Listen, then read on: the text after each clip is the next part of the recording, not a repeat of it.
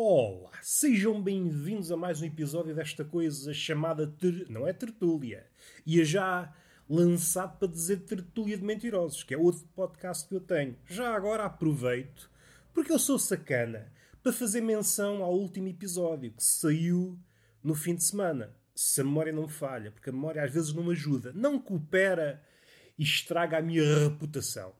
O último episódio foi com o Ruben Branco, uma conversa de duas horas e tal, uma conversa muito agradável, sobretudo para quem gosta de comédia, dos assuntos do humor, do stand-up. Falámos panoramicamente de coisas que vão para lá do humor, mas ainda assim contactam por vezes de forma agreste com o humor, tais como fenómenos como o politicamente correto, o homem contemporâneo.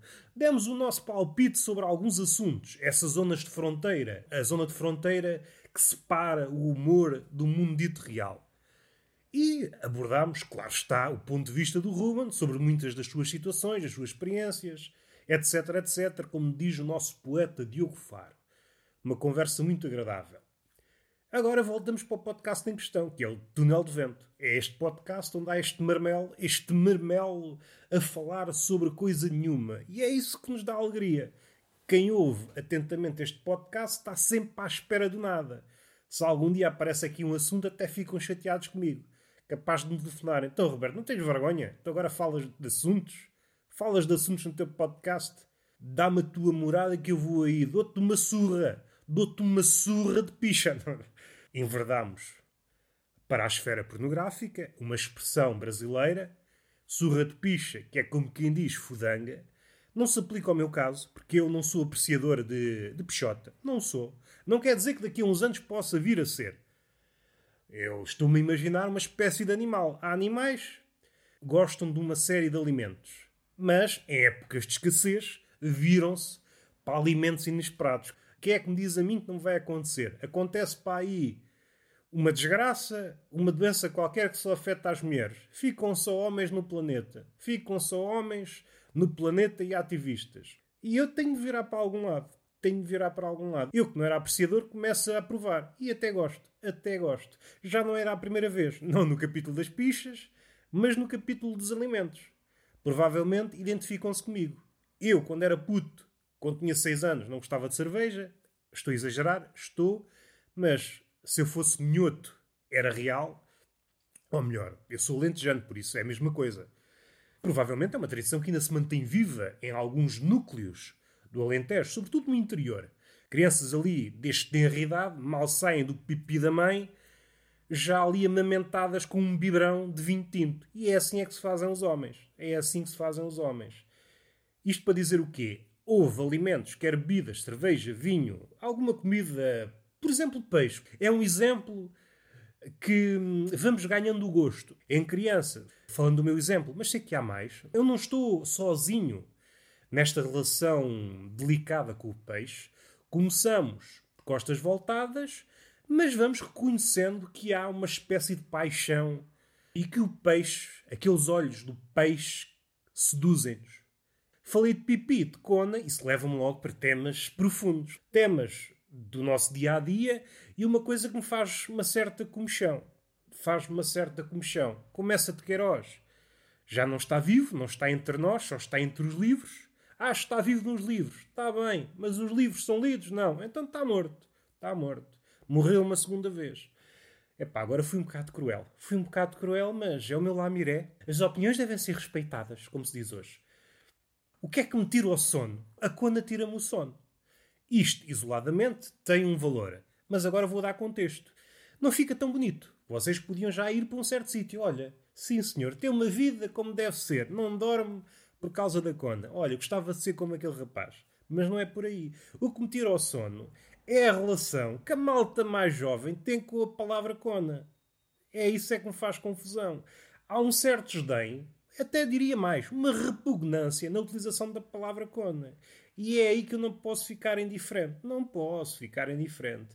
Eu já não vou para o capítulo mais recente, que tem ganho alguma preponderância nos últimos anos no Twitter, que é certas expressões, palavras associadas à conaça serem relegadas para o campeonato da pedofilia. Pombinha, passarinha. Eu não estou a dizer que tenho um, certo fascínio por essas expressões. O que eu estou a dizer é que pertencem à esfera de vocábulos que usamos para designar pipi, cona, conaça, senaita. E podia estar aqui o dia todo. Aproveito para fazer aqui uma adenda. Tenho um podcast chamado Evangelho segundo o Vergalho, que está a crescer estupidamente, não sei porquê. Se calhar é porque tem marotice. Agradeço a todos os que têm estado a seguir. Não há de faltar muito para ser aquele que tem mais ouvintes de todos os podcasts que eu tenho. Tem sido um absurdo de pessoas a ouvir aquilo. Diferentemente destes outros que eu tenho, seja o Túnel de Vento, seja o Tertulia de Mentirosos, a proposta, a proposta é bastante simples. Episódios curtos, de textos que eu escrevi da esfera da marotice. Textos que têm que ver com marotice. Uma abordagem mais apimentada, às vezes barroca, coisas que hoje só ouvimos em tempos de tempestade, que é como quem diz muito raramente. Está feito aqui o anúncio, patrocinado por esta pessoa que sou eu. Se quiserem seguir no Spotify, vejam Evangelho segundo o Vergalho. E agora vamos voltar para o nosso mundo, que é o mundo triste, onde a palavra cona tem caído em descrédito. Só de pensar nisto, é para dar-me vontade de chorar. Se eu ressuscitasse Bocage e lhe dissesse isto, é ele dava-lhe uma coisa, dava-lhe uma coisa no coração. Posso dizer eu como posso dizer outra pessoa. Posso dizer, sei lá, um Joyce. Ele também, de vez em quando, lá dizia a sua coninha. Lá dizia a sua coninha. Na sua língua, é claro, não tem uma língua tão farta. Em matéria de cona, de vocábulos para cona e vocábulos desta esfera do sexo, os portugueses nisso estão num patamar insuperável. Nós queremos é vocábulos de foda. Não queremos ser felizes, não queremos bebida. Bebida também queremos. Estou a mentir, sou mentiroso, então vou terminar aqui. Português só quer três coisas. Quer é bebida, conaça... Não, conaça, sexo, para ser mais amplo, inclusivo. E tem uma relação um bocado tensa com a morte. Já falei nisto na tertulia de mentirosos com o Rubén Branco, não vou por aí. O que é que importa dizer? Atualmente, a cona causa uma espécie de fricção, sobretudo nas gerações mais novas. É como se fosse uma palavra menor. Ora, vamos lá ver uma coisa. Há muitos sinónimos para cona. Há muitas expressões, muitas perífrases, e estão sempre a nascer, mas não parece que haja algo à altura da cona. É uma espécie de verso que eu acabei de dizer. Não há nada à altura da cona. Epá, até pode ser uma epitáfio. Aqui jaz o autor da expressão não há nada à altura da cona. tem graça para mim, espero que tenha para mais alguém. A esta altura, há conas por todo o país a rir-se. O meu podcast é muito direcionado à conaça. Mas eu estou-me a perder em preâmbulos. O que eu quero dizer é esta relação tensa que a malta mais jovem tem com a cona. Isso deixa-me preocupado. Deixa-me preocupado. Já não estou a falar daquele lado que há pouco disse, de problematizar os termos e associá-los à pedofilia. Isso é um salto também descabido mas vivemos em tempos macacos e não vamos por aí. O que é que essas pessoas, pessoas jovens, que não sabem nada da vida, ainda não sabem dar valor à cona, é mesmo assim, não sabem dar valor à cona, que coisas é que utilizam? Palavras inglesas. Palavras inglesas. E é aqui que entra o Essa de Queiroz. Essa de Queiroz era muito categórico no que toca ao provincianismo do português em relação às culturas de fora. Sobretudo a francesa, porque era aquela mais forte na altura, tudo o que vinha de fora era melhor que o português. Tínhamos esse. Ainda hoje há. Às vezes basta um português ir para fora para ser logo melhor. E isso agora é aplicado à cona. Parece que uma palavra estrangeira para cona é superior à cona. Epá, isso não. Epá, não me venham com coisas. Se pusessem todas as palavras para cona, portuguesas e estrangeiras, a cona estava lá em cima. A cona estava lá em cima. Até digo mais, até vou grafar, ou melhor, pronunciar, porque eu não estou a escrever, como Herbert Welder, e pôr um acento circunflexo no O, para ficar ainda mais profunda, para a cona se transformar num abismo, na cona. É uma cona. Assim é que é. Mais respeito pela cona, se faz favor. Agora utilizam estrangeirinhos para conas? Então não sabem foder em português? Têm de foder em estrangeiro? Estou fodido com os portugueses. E isto é um dos sinais que o mundo está à beira do fim. Não damos valor à cona. Isto era uma coisa que estava cá dentro e não vejo ninguém tocar nisto. Tocar na cona e na palavra cona. Há uma certa distância em relação à cona que faz com que o mundo se torne outra coisa. Ora, isto está fechado. Agora vamos falar de peixe. Peixe, peixe, peixe, peixe, peixe. Oh, peixe, peixe, peixe. Isto está de funcionar como uma espécie de faísca no vosso miolo. Se por acaso viram a Rua César, lembrar-se-ão daquela cena: é peixe, peixe, peixe, peixe, peixe, peixe, peixe. E vinha o peixe para dentro do barco. Isto é útil para aquilo que eu vou dizer? Claro que não. A minha cabeça funciona assim, de formas insondáveis. Não é só Deus. Funciona de formas inescrutáveis. Eu também funciono. Quando funciona, quando funciona, também tem esta. E é isso que me diferencia de Deus. Deus está sempre a funcionar e eu às vezes não. Há muita coisa do mundo dos peixes. E quando utilizo peixe, posso pôr cetáceos, mamíferos, bichos aquáticos, vá. Bichos aquáticos que me espanta. E nunca me cessa de espantar. Já muitas vezes aqui referi, se forem para trás, no catálogo dos episódios, estamos quase a chegar ao episódio 500 Muitos episódios estão dedicados a certos animais: baleias, golfinhos, tubarões, orcas, eh, cachalote. Olhámos para esses bichos de várias formas, de forma poética. Tentámos ver o que aqueles olhinhos, o que é que os olhinhos do cachalote dizem quando contactam connosco. Aqueles olhinhos pequeninos num corpo tão grande. E hoje vamos falar de histórias, vamos falar de coisas, porque o peixe, mais uma vez aqui é o peixe em itálico, é peixe e também cetáceo, todos os bichos. Mas eu vou dizendo os bichos, caso haja o bicho em específico. Guardam muitas histórias. Não sei se sabem, mas o camarão serviu de inspiração para o telescópio. O olho do camarão é um olho muito especial. Isto é um lamiré e está fechado. Outra coisa, agora mais no campeonato do humor. Não sei se sabem, mas o peixe palhaço é um ser muito engraçado. o peixe palhaço faz chorar os peixes bebés. Não, não é nada disto. Isto é. Os peixes palhaços vivem mais ou menos em família. Há o pai, há a mãe, os filhos. E o que é que sucede? Muitas vezes a mãe vai à vida dela. Aquilo que nós temos na nossa cultura popular, se assim lhe pudermos chamar, de ah, o pai foi comprar tabaco e nunca mais veio. Acontece no mundo dos peixes palhaços só com a fêmea. A fêmea, olha, estou farto disto, vá à minha vida. E desaparece. Fica o pai e os filhotes. Isto é uma situação que já é preocupante. É um pai solteiro que tem ao encargo os seus filhotes. Outro detalhe, no oceano, nos mares, não sei precisar a, a percentagem, mas em muitas espécies é o macho que toma conta das crianças.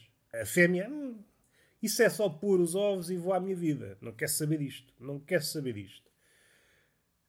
Findo esta parte, voltamos ao peixe palhaço. Então temos o peixe palhaço macho e as crias, e a fêmea já foi à sua vida. O que é que sucede de mágico? O peixe palhaço macho transforma-se em fêmea. E isto é um gesto muito bonito do peixe palhaço macho, que agora é peixe palhaço fêmea. Para já estamos aqui a assistir a uma mudança de sexo. Já vamos brincar com o nome. Esta transformação desmente aquela frase mãe há só uma. Não, no caso do peixe palhaço, há duas mães. Aquela que abandona os filhos e o macho que se transforma em mãe porque quer dar o melhor aos seus filhos. Agora vamos olhar para o peixe palhaço. Será que o nome se deve a um cientista transfóbico? Então, peixe palhaço só muda de sexo e agora é chamado palhaço? Deixo-vos com esta. Eu também sei problematizar as coisas, não é só o pessoal do Twitter. O pessoal do Twitter, pronto, é pela rama. Eu vou ao fundo da questão, que é o oceano. Epá, estas piadas, vocês não merecem. Vocês não merecem. De certeza que vocês não sabiam isto do peixe palhaço.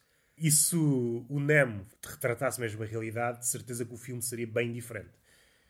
Há um episódio bastante hum, hilariante. Hilariante, mas podia ter acabado mesmo mal.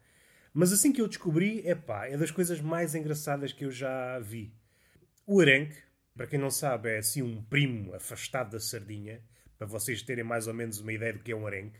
É um peixe que comunica de uma forma muito peculiar. À noite, o cardume de arenques comunica dando peidos. É uma espécie de concerto de peidos. Peidam-se, peidam-se, peidam-se. E à superfície há várias bolhas. Os cientistas dizem que aquilo tem alguma beleza. Não sei, nunca procurei saber, mas suponho que sim. Ah, Roberto, é só peixe a darem peidos. Um cardume de peixe a darem peidos.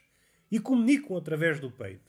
Isto já tem beleza. Para mim tem beleza e até me posso identificar com esta forma de comunicação. O que é o homem se não um arenque a comunicar com outros arenques através do peito? Agora é que eu me apercebi. Parece aquele gajo do Big Brother, que somos todos uns brócolos. Enfim, agora senti-me mal. Senti-me mal. Mas vamos para o arenque. Isto causa um problema diplomático, que ia descambando em guerra.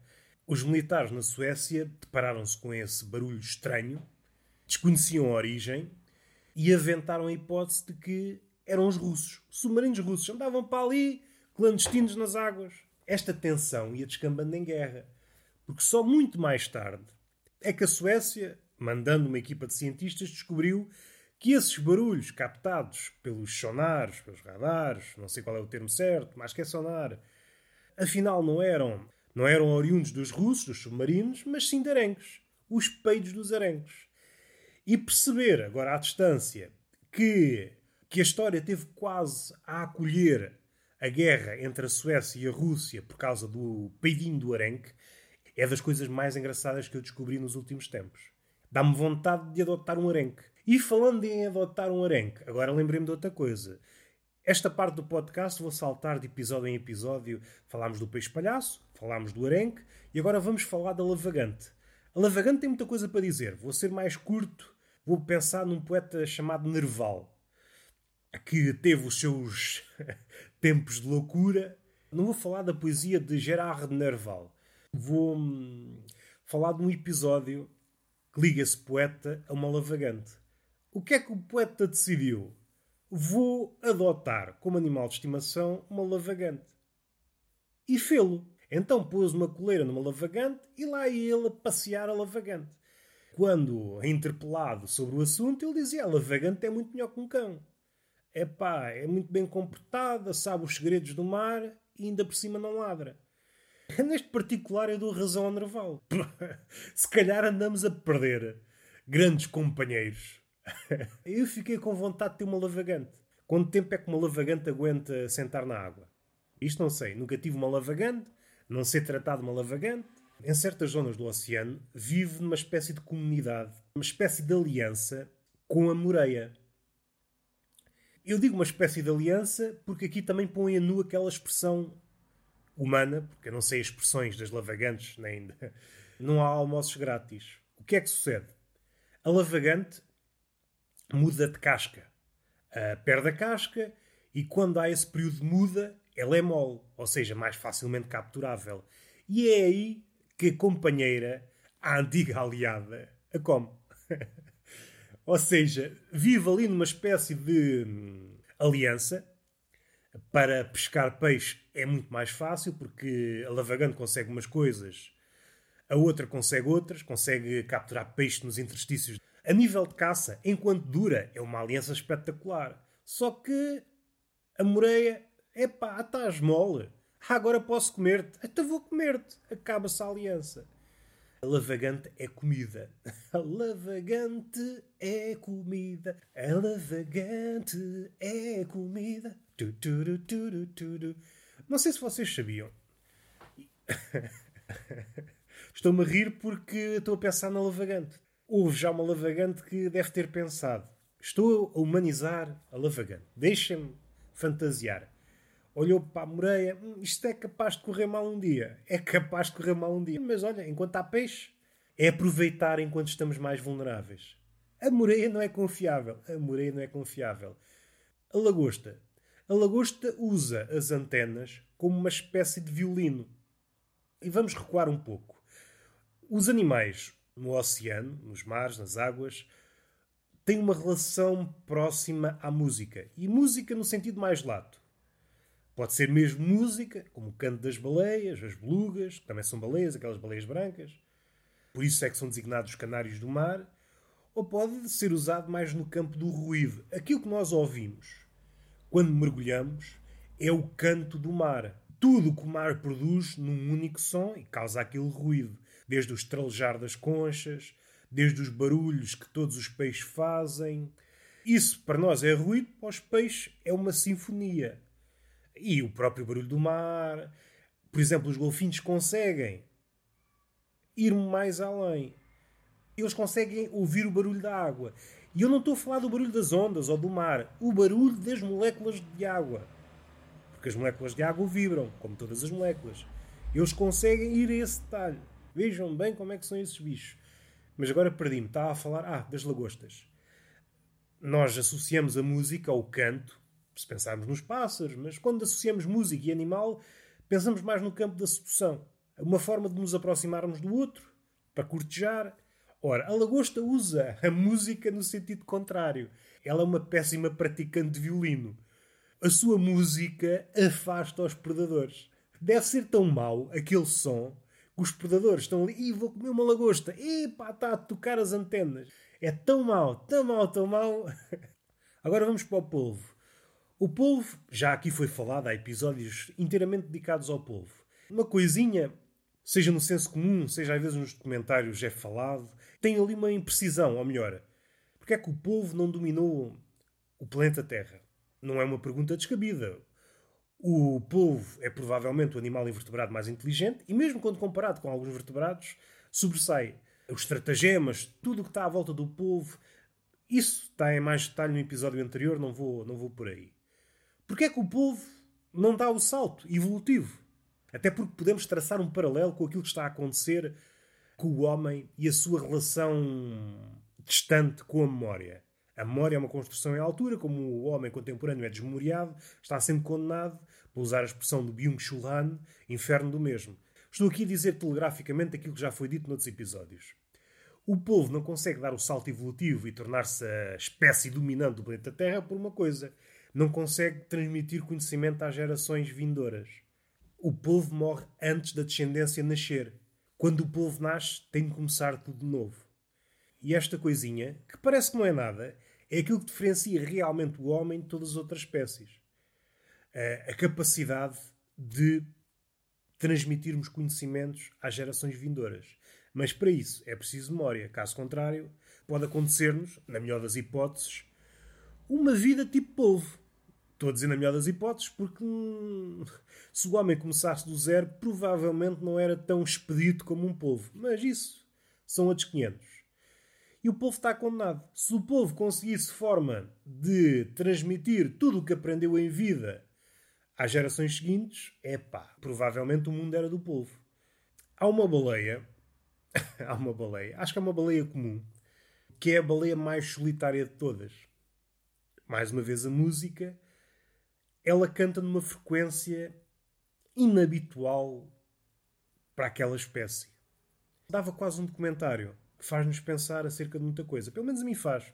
Só pelo facto dela cantar numa frequência que não é habitual à sua espécie, faz com que cante sozinha, ande a errar pelos oceanos sem que ninguém a compreenda. E esta imagem é provavelmente a imagem mais forte de solidão que eu me lembro. Uma baleia isolada no oceano e continuamente isolada.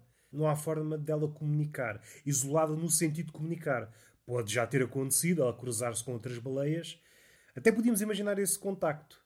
Aquela baleia provavelmente não é bem uma baleia para as outras baleias fala uma língua completamente diferente. E por mais que tente, nunca conseguirá comunicar com as outras da sua espécie. E assim continua. Mas essa baleia, além de ter uma mensagem de solidão, uma imagem forte de solidão, pode ser lida de outra forma, porque essa baleia continua a cantar. Esta baleia invoca também a imagem da esperança, com tudo o que acarreta. A esperança pode ser positiva e negativa, como nos disseram os antigos gregos. O facto dessa baleia solitária errar pelos oceanos do planeta e não ter desistido, é pá, é uma imagem poderosa. É uma imagem poderosa. Falando em não desistir, vou para outro animal que até há uns tempos não me dizia muito, mas está cada vez mais interessante. A enguia. Não se sabe muito bem o que é que ela faz, vai ali para o mar dos sargassos, mas não sabe bem o que é que acontece ali ela consegue infiltrar-se por todo o lado. Há duas coisas que me espantam na enguia, ou pelo menos merece o meu elogio. Primeiro é a obstinação. Se na sua migração habitual houver um obstáculo, a enguia espera o tempo que for preciso para esse obstáculo sair e então continuar a sua migração. Quando pensamos, às vezes, em animais calmos, ou até na figura de um monge, a enguia supera todas essas figuras. Se pensarmos num Buda, alguém imperturbável, que está em paz com aquilo que lhe acontece, sabe esperar. É uma postura que nos parece um bocado estranha no nosso tempo. A enguia é o animal que sabe esperar. E isto ainda vai mais longe. E é aqui que as coisas se tornam ainda mais estranhas. Se é que estranho faz jus à enguia. A enguia é de tal maneira obstinada, perseverante, tem um propósito. A enguia tem um propósito e não abdica dele. Possivelmente essa é uma das coisas que diferencia o animal dito selvagem do homem. O homem anda sempre à busca do propósito, às vezes não encontra, mas o animal parece que nasce com o propósito. O que é que a enguia tem diferente dos outros animais? É que ela não abdica por nada do seu propósito, que é fazer a migração. Há um episódio, ali para o século XIX, 1800 e qualquer coisa, em que uma criança jogou uma enguia para um poço. Antes de avançar, a enguia, por norma, não vive assim muito. Não sei quantos anos vive, mas vive. Se ela conseguir completar a migração, vive pouco tempo. Deve ser como os salmões. Deve, deve desovar e está feito. Espero não estar a cometer nenhuma incongruência, mas não é nada de espetacular. Ora, o que é que aconteceu com esta enguia que foi tirada para dentro do poço? A enguia esperou. A enguia viveu se não me engano, 140 anos. E só morreu porquê? Porque hum, houve um festival da lagosta. Imaginem aquilo que aconteceu na Terra durante a vida desta enguia. 1800 e tal até 2000 e... não sei se foi 2014. Eu acho que é mais ou menos essa, essa janela de tempo. Entretanto, até lançaram a Tenguia, passado 20 ou 30 anos, lançaram a Tenguia para ela ter companhia, mas ela morreu não por ter chegado à provectidade de 130, 140 anos, mas porque houve um festival da lagosta e eles esqueceram-se de tapar o, o poço e ela morreu cozida. Isto para dizer o quê? A enguia é de tal maneira obstinada que, se for preciso, torna-se imortal. E o imortal, entre aspas, ninguém sabe até onde é que esta enguia podia ir. Ela estava à espera da oportunidade de retomar o curso, agarrar o propósito, continuar a migração. Entretanto, essa morreu, a sua companheira por acaso sobreviveu e essa companheira já tem 110 anos. Pode ser que vejamos até onde é que vai a enguia, até onde é que vai a obstinação de uma enguia.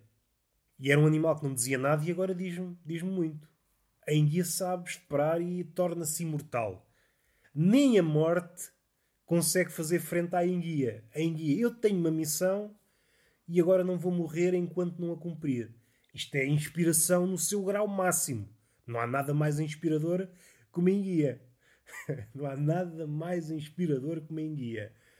Vamos respirar fundo. Já agora, há mais coisas que eu podia contar neste episódio que vou chamar Peixe, Peixe, Peixe.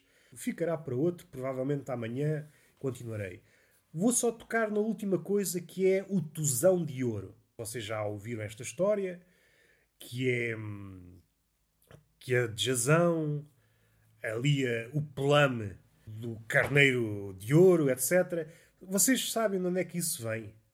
Sabem? Isso vem de um sítio insuspeito, que é uma espécie de mexilhão gigante.